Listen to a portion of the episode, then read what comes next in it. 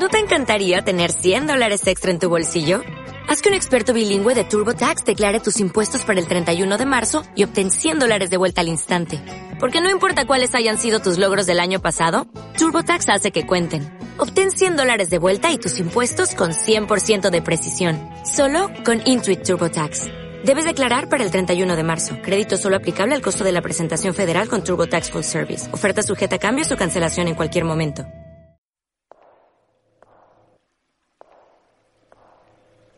Radio Urantia presenta La Búsqueda, un programa de Agustín Arellano Tirado.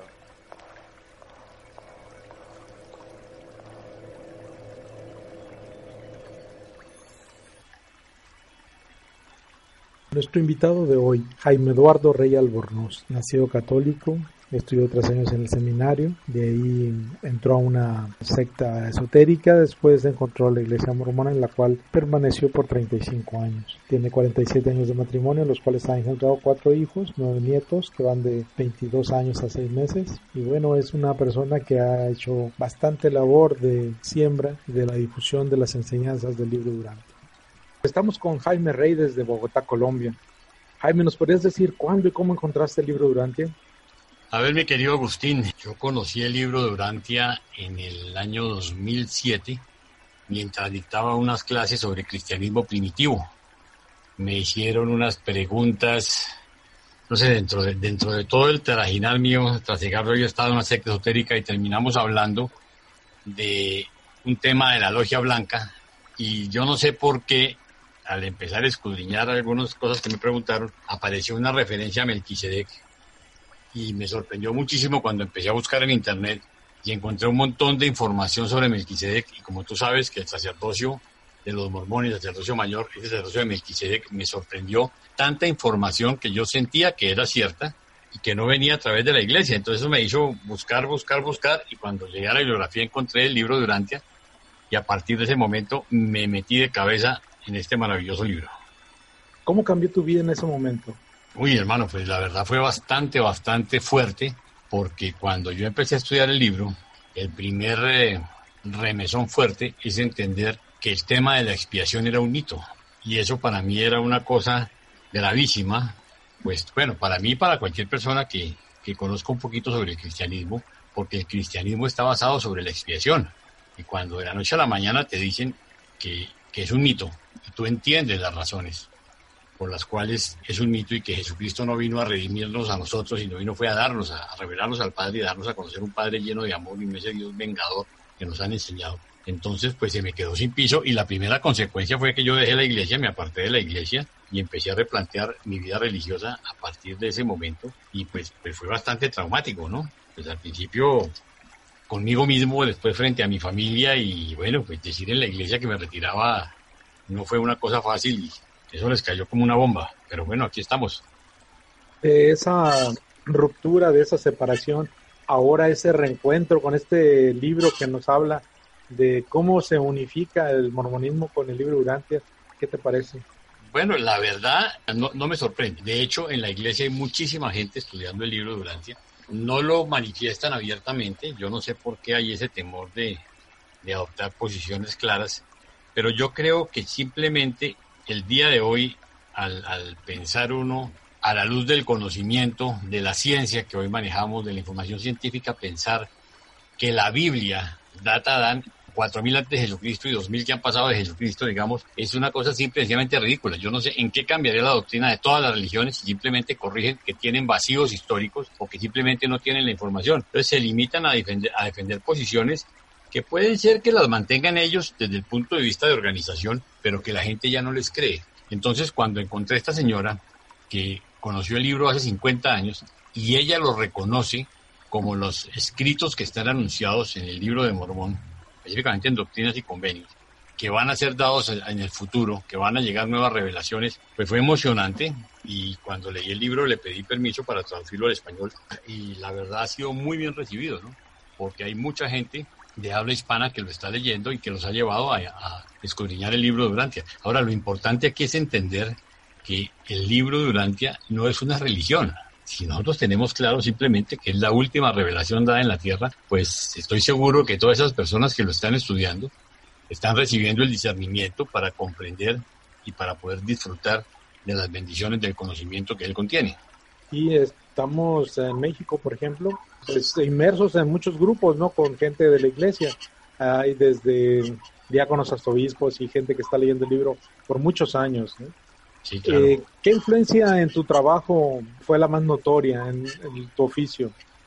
Bueno, en mi trabajo realmente no fue mucha, dado que yo vengo pues con una línea de comportamiento de muchos años. Tengo, tengo casi con 45 años de doctrina encima y de los cuales en la iglesia eh, hasta el 2007 yo llevaba 35 años de servicio. Entonces, pues llevaba una vida muy dedicada al servicio y al estudio. Entonces, no cambió mucho, cambió pues que ya no estudiaba tanto las otras escrituras, llamémoslo así, sino estaba centrado en Urantia. ¿sí? Yo sigo consultando todos los textos, de hecho creo que es un magnífico ejercicio poder comparar los contenidos y ver dónde hay cosas que puedan ser eh, tomadas y recordemos que simplemente todo lo bueno viene de Dios, ¿no? Llámalo Corán, llámalo libro de Mormón, Biblia, cualquier cosa. Lo que pasa es que sí, personalmente tengo un concepto y es que, pues, si el libro Durante es la última revelación que ha sido dada en la tierra, eso es más o menos como preguntarte tú qué preferías leer, si leer el periódico de hoy o el periódico de hace 10 años, ¿sí? Yo creo que exactamente ese es el ejemplo. Son libros que están desenfocados si los comparas con la información contenida en esta maravillosa revelación, ¿no? Claro, es la actualización misma, ¿no? De la vida. Hay algo muy interesante. Cuando el libro Durante salió, el mundo tenía como 10.000, 30.000 años. En este momento, los hallazgos científicos lo sitúan al hombre, a la aparición del hombre, más de 250.000 años. Se va acercando al millón de años que dice el libro Durante. Vemos cómo todo va evolucionando y se va acercando eso da gozo, ¿no? Ver que pues poco a poco se va descubriendo más cosas que apoyan una visión mayor, una cosmología más amplia. Correcto. Este, tenemos un compañero que hizo estudio de algunos de, las, de los capítulos de Doctrinas y Convenios y también sobre todo de la Perla Gran Precio. Muy interesante a luz de una cosmología mayor. Claro. Compartiremos sobre eso. ¿Qué percepciones vinieron con la revelación? Bueno, ahí hay un tema también interesante, ¿no? La palabra percibir son, es, empieza a desarrollar unos sentimientos en ti y lo primero que pasa cuando uno empieza a profundizar un poquito el estudio del libro es que tu relación con Dios cambia completamente. Primero porque tienes claro el tema de la Trinidad, entiendes que Jesús no es la segunda persona de la Trinidad, ¿sí? que Jesús es Miguel de Nevadón, que como tal y con el espíritu materno son nuestro papá y nuestra mamá, literalmente hablando y entonces, tanto el proceso de adoración como de, como de oración, que me costó mucho trabajo, por cierto, porque llegaba el momento en que comenzaba y después no sabía qué era lo que estaba haciendo ni con quién estaba hablando. ¿no? Hay veces que me terminaba hablando horas y horas con el Padre y después hablaba con Jesús y después no, no determinaba, otros días no determinaba Jesús, me pasaban semanas, o sea, fue, fue una lucha grande realmente entender ese proceso de adoración y oración, pero poco a poco mi relación cambió completamente, mi cercanía con el ajustador. Esas percepciones fueron maravillosas porque cuando yo entendí que tenía un pedacito del Padre dentro de mi mente, pues había muchas cosas que me generaban conflictos o que me generaban dudas o que me generaban inquietudes y lo que hacía era preguntarle a él y yo sabía que la respuesta iba a venir, ¿no? A veces no en forma inmediata, pero a veces yo me despertaba y tenía la respuesta. A veces, eh, como digo en alguna de mis conferencias, me soplaban simplemente yo normalmente cuando voy a hacer algún trabajo para en relación al libro, yo oro, pido guía y me despreocupo. O sea, yo, yo, yo estudio y yo sé que cuando llegue el momento me van a soplar, me van a decir exactamente qué es lo que ellos quieren que yo diga. Entonces, esa percepción, esa claridad en los sentimientos, sobre todo en mi relación con el ajustador, cambió mi vida por completo. A esta altura de tu vida, ¿qué consideras que es la conciencia? Bueno, ahí sí te metes en una pregunta bien interesante porque realmente el tema de conciencia lo podemos nosotros manejar de dos formas. Si nosotros lo vemos desde el punto de vista conciencia con C, ¿sí?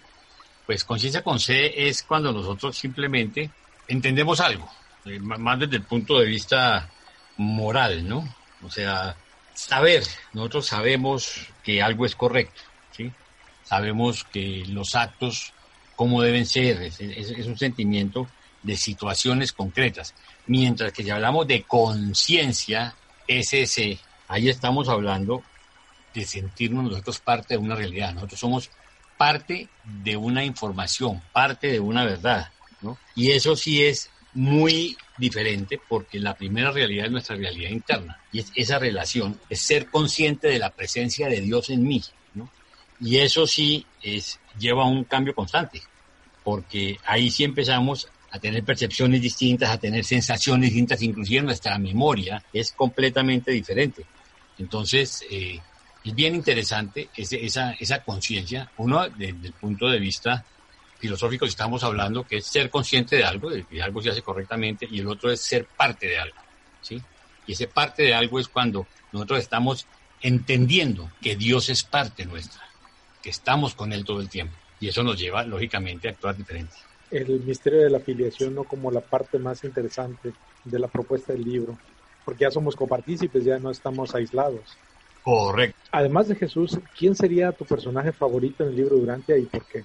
Bueno, definitivamente para mí, aparte de Jesús, entre otras cosas, porque el libro, recordemos la forma como está narrado el libro, ¿no? Tenemos prólogo conceptual, tenemos el primer libro que es Universo Central, donde nos habla de la Trinidad, de la deidad de esas tres personas maravillosas y toda la, parte de cosmología y administración. Y encontramos un montón de seres, pero, pero no tenemos un ser identificado en la segunda parte, donde nos habla de universo local. Igualito nos habla de cosmología, pero a nivel micro. Entonces, que el universo central es toda la creación, el universo local es lo que creó Miguel.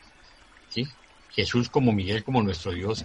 Y tal vez el, cuando empezamos a ver eh, la parte 3, que vemos la historia de Durantia, para mí el personaje definitivamente es Van.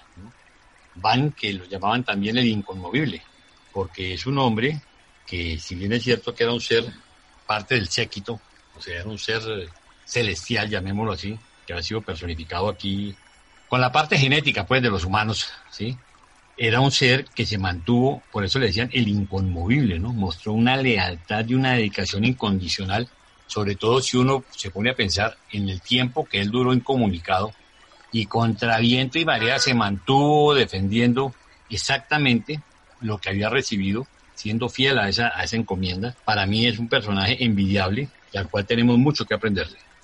Y bueno, si y si hablamos de Jesús, pues dentro de todas las partes lindas de Jesús, porque acuérdate que Jesús tiene dos facetas, ¿no? Jesús como humano y Jesús como Dios. Y definitivamente mi personaje favorito es Jesús el hombre porque es que ahí tenemos nosotros, miércoles, ahí recibimos toda la información que nunca tuvimos y realmente ahí aprendemos cómo deberíamos actuar nosotros. Tenemos un modelo, ¿no? Pues no, lejos de pretender copiar a Jesús, sí tenemos una guía, una guía humana, una guía moral, una guía de principios, de manera de, comportarse, de, de vivir el amor, de vivir la misericordia en una forma maravillosa. Yo pienso que ese Jesús el hombre es un Jesús que necesita conocer todo el mundo. La propuesta que nos da David Cantor con su película Reimaginando Jesús rescata mucho esa propuesta de volver a verlo de otra manera, un encuentro nuevo con un Jesús que no está limitado a la teología unificada, sino un ser eh, muy especial, ¿no? Correcto. ¿Cuál sería tu cita favorita dentro del libro Durante? Uy, definitivamente, definitivamente en el documento 196, en la parte donde dice que de todo el conocimiento humano, el más importante es conocer en qué creía Jesús. Y exactamente el que tiene mayor valor es conocer la vida religiosa de Jesús y cómo la vivió, ¿sí?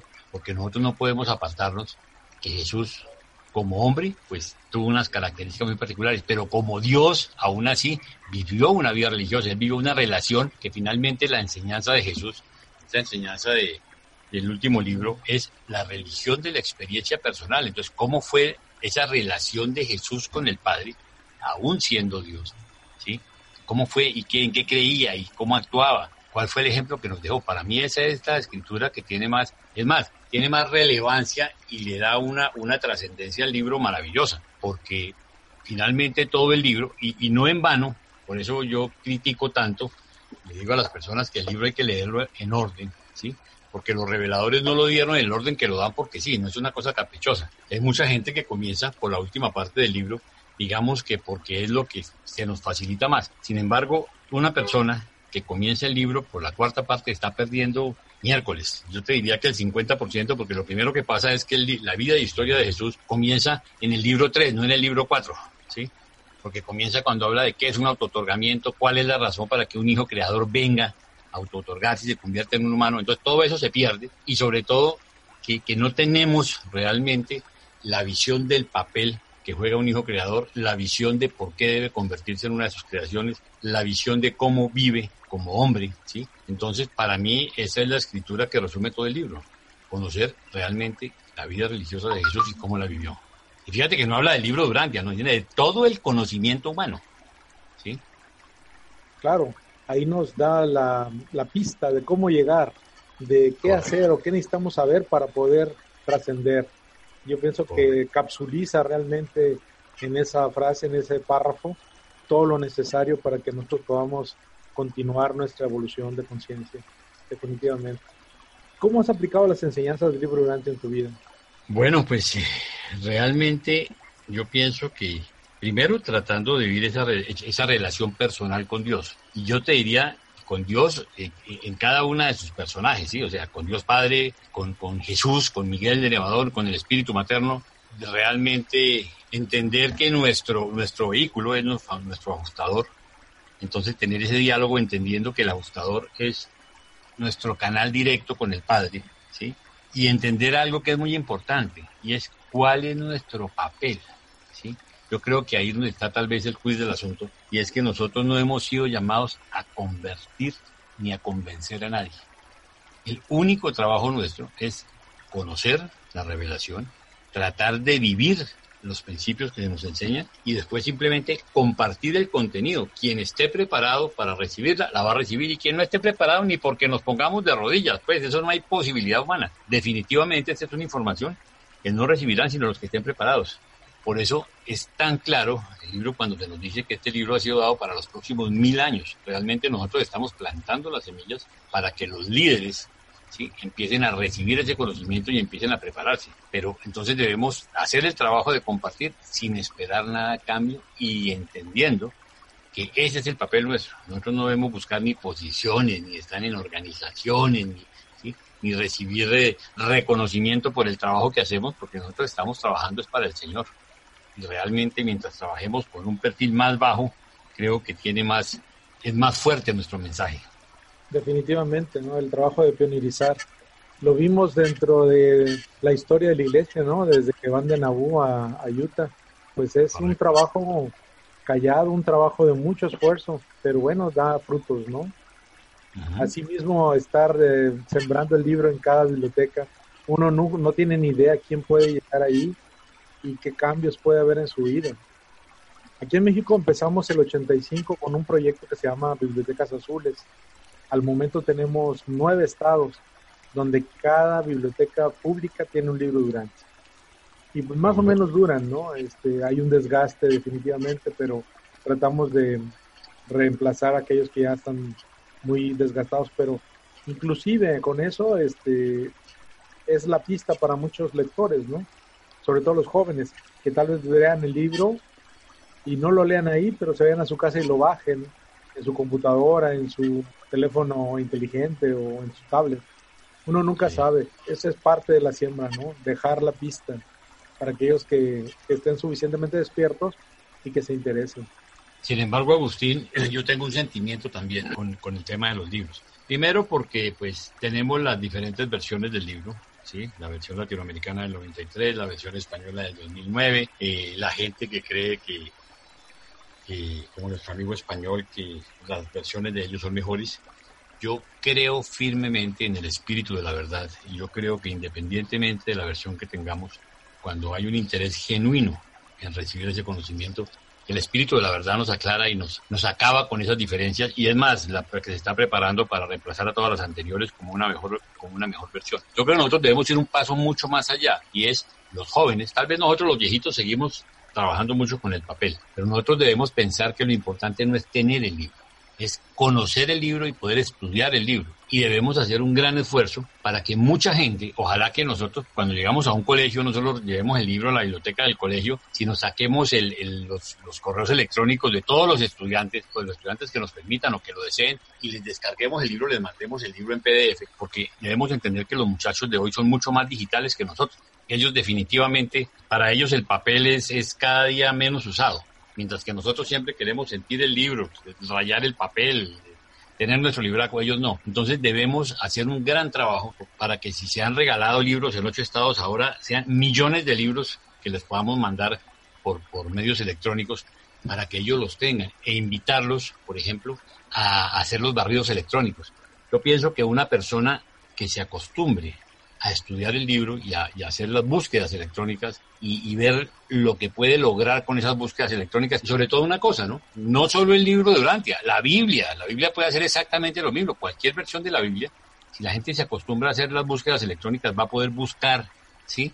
Cualquier tema y profundizar. Y entonces les vamos a enseñar una metodología para hacer más vivo ese estudio para, para poder hacer estudios temáticos. No solo estudiarlo en orden, yo sigo creyendo que el libro hay que estudiarlo en orden de la página 1 a la 1980, la que se acabe, ¿sí? dependiendo de la edición 1960. Pero lo único cierto es que sí cuando se quiere, cuando se quiere profundizar o se quiere buscar algún tema que ya lo pasaste y no sabes dónde estaba, pues el acostumbrarlos a que hagan las búsquedas electrónicas realmente agiliza mucho el proceso. Yo siempre cuando regalo un libro, lo regalo con, con tres elementos. Lo regalo con una copia de impresa del universo maestro, ¿sí?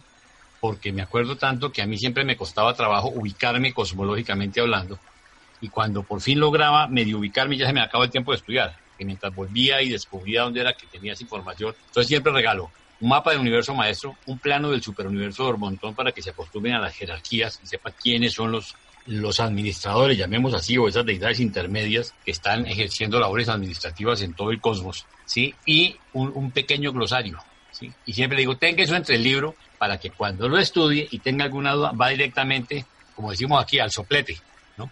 Y ahí te acuerdas y no tienes que andar buscando. Pero si ya quieres profundizar, esa herramienta de la búsqueda electrónica realmente le, aparece como búsquedas avanzadas en, edición. Es, es, realmente una herramienta que ayuda mucho a las personas. Entonces yo creo que debemos pasar, el próximo paso es mandarle miles, millones de correos electrónicos, porque es tan fácil, es que un correo electrónico no se demora nada. Entonces, si, acostumbramos a las personas, si dictamos seminarios sobre búsquedas, si dictamos seminarios sobre, sobre temas y se les pone ejemplos, ¿no? Busca los mandamientos. Entonces, cuando tú pones mandamientos, encuentras todos los mandamientos desde que se, desde que se conoce el mundo como tal, ¿sí? Entonces, ¿cuál fue el primero? ¿Cuándo fue la primera vez que se entregó? ¿Cuáles fueron los mandamientos de los 100 de Caligastia? ¿Qué pasó después a través de la historia? Entonces, es muy bonito que la persona empiece a descubrir herramientas que le ayudan a profundizar en su estudio. Entonces es una, es una, es un sentimiento mío y estoy en campaña de eso, de que nosotros no solo hagamos que la gente tenga el libro, pero lo más importante es que estudie el libro, que lo trajine. Con los jóvenes yo pienso que es mucho más fácil por esa, esa capacidad, este chip tan adelantado que tienen ellos en el tema de las búsquedas electrónicas y en el tema de todo lo que son información digital. Fíjese que ese es el tema de nuestro congreso el próximo año acá en Monterrey. Las TICs, las tags, los tips, los steps, las tecnologías, cómo utilizarlas y cómo mejorar. Esto surge a partir de nuestra experiencia en Cuba. Nosotros llevamos pocos libros a Cuba porque no teníamos suficiente espacio para, para poder meterlos y por las leyes y demás inconvenientes. Entonces, con esos pocos libros llegamos a mucha gente porque más de la mitad de los que visitaron el stand eran chicos que ya tenían el libro, lo habían bajado de la red, ya lo habían leído y traían preguntas, traían inquietudes y eso nos dio a pensar, ¿no? Que lo que tenemos que hacer cada que vayamos a difundir es ver la manera de compartirlo de manera electrónica para que todo el mundo lo tenga y empiece un proceso de estudio. A mí me tocó ser invitado a, un, programa en Guayaquil con nuestro amigo Jaime Rodríguez, se llama Navegantes. Y bueno, ya hablábamos cómo se navega por el cosmos y cómo el libro durante sería el manual de navegación. Y bueno, él dijo, el que se interese, mande un, mail a orbontón.gmail.com y ponga nomás libro y va a recibir un libro electrónico. Sabe que pasaron dos meses y yo seguía recibiendo emails pidiendo el libro. Mandé 894 libros y todavía a la fecha de repente llega uno que otro que ha escuchado en diferido el programa pidiendo el libro electrónico. A mí me pasa exactamente lo mismo. A mí me están pidiendo libros y materiales todo el tiempo. Usted en alguna conferencia dijo que le escribiéramos y le pidiéramos, necesito que me manden esto y todo el tiempo estoy enviando. Sí, es la manera. Necesitamos cambiar el formato nosotros para que podamos eh, llegar a más gente, ¿no? De una manera más expedita. Hay un eh, artículo que salió esta semana en el Washington Post que dice que ya desaparece el libro de 300 dólares. Nadie va a comprar eso. ¿Por qué? Por las versiones electrónicas son más baratas. Y ese es el futuro. Para allá vamos. Correcto. Ahora, hay otra herramienta que tenemos nosotros y que tenemos que usar, que son los videos de David Cantor. No como el de Reimaginando a Jesús, sino que esa es una, esa es una película, es un largometraje, sino esos videitos que se demoran un minuto o menos, que es un mensaje que perfectamente se puede enviar por correo electrónico y le queda sonando a la gente. Definitivamente el mensaje audiovisual pega muy duro. Entonces, cuando uno manda un mensajito con un correo, simplemente cualquiera de los videos de David, realmente yo utilizo 10, 12 videitos que están traducidos al español, que son una fantasía, inmediatamente recibo la respuesta de la gente. Mándeme el libro, quiero conocer más del libro, ¿sí? Porque, porque les pega, ese mensaje pega, es muy importante y sobre todo ese mensaje de David, que si nosotros no somos diligentes en conocer la información aquí, de todas maneras la vamos a conocer después de muertos, ¿no? O sea, cuando lleguemos al momento de resucitar y lógicamente pues vamos a descubrir que perdimos un tiempo maravilloso donde hubiéramos podido avanzar mucho más rápido. Entonces esos videos son una maravilla y yo invito a todo el mundo a que los utilice para mandarlos como mensajes pegados a los correos electrónicos. Tarde que temprano vamos a llegar ahí y más vale empezar ya mismo. Cada vez se están produciendo más. Ahora está Derek con uno que se llama UV Network y ellos están haciendo programas también en video. E, ese es el futuro, ¿no? Las tecnologías de la información y la comunicación y del aprendizaje y del empoderamiento y tantas otras que hay para que toda esta nueva ola de lectores tenga a su alcance en la mano todas las herramientas necesarias para que no pase el proceso que pasamos nosotros, de que no había casi nada. Correcto. Hay muchas cosas ya traducidas y, y, asequibles, ¿no? ¿Por qué cree que es tan importante compartir las buenas nuevas? Hombre, porque definitivamente nosotros tenemos una responsabilidad muy grande. Nosotros tenemos que entender que fuimos escogidos para recibir esta información. Y no es propiamente para que nos quedemos con ella, sino para que la compartamos. ¿no? Nosotros tenemos dos obligaciones, diría yo. La primera es ser diligentes en su estudio, ¿sí? escudriñar, aprender realmente a escudriñar y poder sacar toda la, el maravilloso contenido que tiene eh, la revelación, pero después es compartirlo. sobre todo aprender a compartirlo en una forma muy respetuosa y entendiendo lo que les digo, que quien esté listo lo va a recibir, ¿sí? Lo va a recibir. Entonces el trabajo nuestro es contar, mire, hay esto, le mando, mire, esto se trata de lo siguiente, déle una miradita. Es invitar a la gente, motivar a la gente a que conozcan algo diferente y sobre todo a que cuestionen ellos mismos dónde están parados, en qué creen, ¿sí? qué tanto conocen es que realmente, por lo menos lo hablo desde el punto de vista cristiano, eh, yo nací en una familia católica y los católicos, como digo yo, somos muy buenos clientes o fuimos muy buenos clientes porque es tal el desconocimiento que tenemos no, no somos cerrados a nada, sino la gente es muy receptiva a que, a que, le echen el cuento, sobre todo cuando no se sienten que estamos tratando de convencerlos o de convertirlos a otra religión. Entonces, cuando tú explicas que el libro de Durantia no es una religión, ¿sí? Es más fácil. Yo digo, por ejemplo, que es mucho más difícil con los evangélicos, que tienen una posición más, más, eh, digo que ellos pelean como gato patas arriba, hermano, porque ellos, ellos defienden el poco conocimiento que tienen, se han aprendido un poco de, de versículos y capítulos y todo, y entonces pretenden demostrar cuán doctos son. Y aquí es todo lo contrario. Nosotros simplemente debemos ser muy humildes al compartir el conocimiento, ¿sí? e, y contarle a la gente lo que van a encontrar e invitarlos a que cada uno lo descubra. Es un tema de experiencia personal y ese es el secreto y esa es la forma como debemos compartirlo y yo siento que tenemos una gran responsabilidad de compartir lo que se nos ha dado, que hemos recibido. Sí, las técnicas de descubrimiento siempre ha sido una buena herramienta para motivar a los nuevos lectores a ir más allá, ir más allá de la letra, ir a la experiencia misma del texto. ¿Algún mensaje final para los radioescuchas de Radio Urantia? hombre, que tenemos realmente que vivir, vivir el libro Durante. Y vivir el libro Durante es una búsqueda constante de ser mejores personas, de entender que estamos compitiendo aquí es contra nosotros mismos. Es como Jaime Rey es mejor que Jaime Rey todos los días. No compararnos con nadie, no tratar de impresionar a nadie.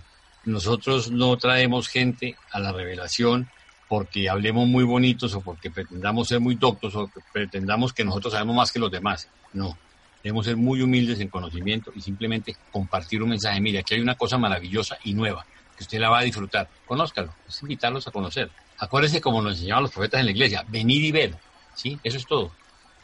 No tenemos que ponernos a convencer a nadie, ni a, ni a preparar grandes speech de grandes sermones, de grandes prédicas. No, no, simplemente venga, conozca esto, que mire la información tan chusca que trae. ¿Sí? Porque es que el libro Durantia se le llega a cualquier persona, al que es científico, al que es filósofo, al que es religioso, al que quiere buscar cosas raras, al que quiere buscar información de ovnis, lo que quiera, ¿sí? Pero lo más importante es que se estudie en una forma seria y metódica y en orden. Entonces, invitarlos a que lo conozcan.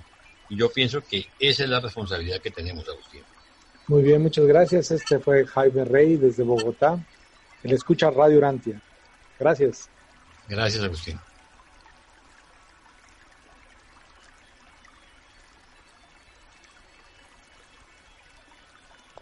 Hemos compartido la búsqueda, relatos de la experiencia del encuentro con el libro de Urantia y con sus lectores.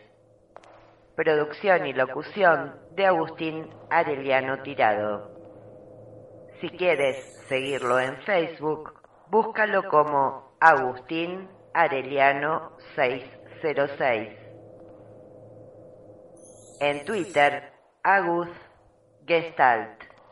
Agus con Z.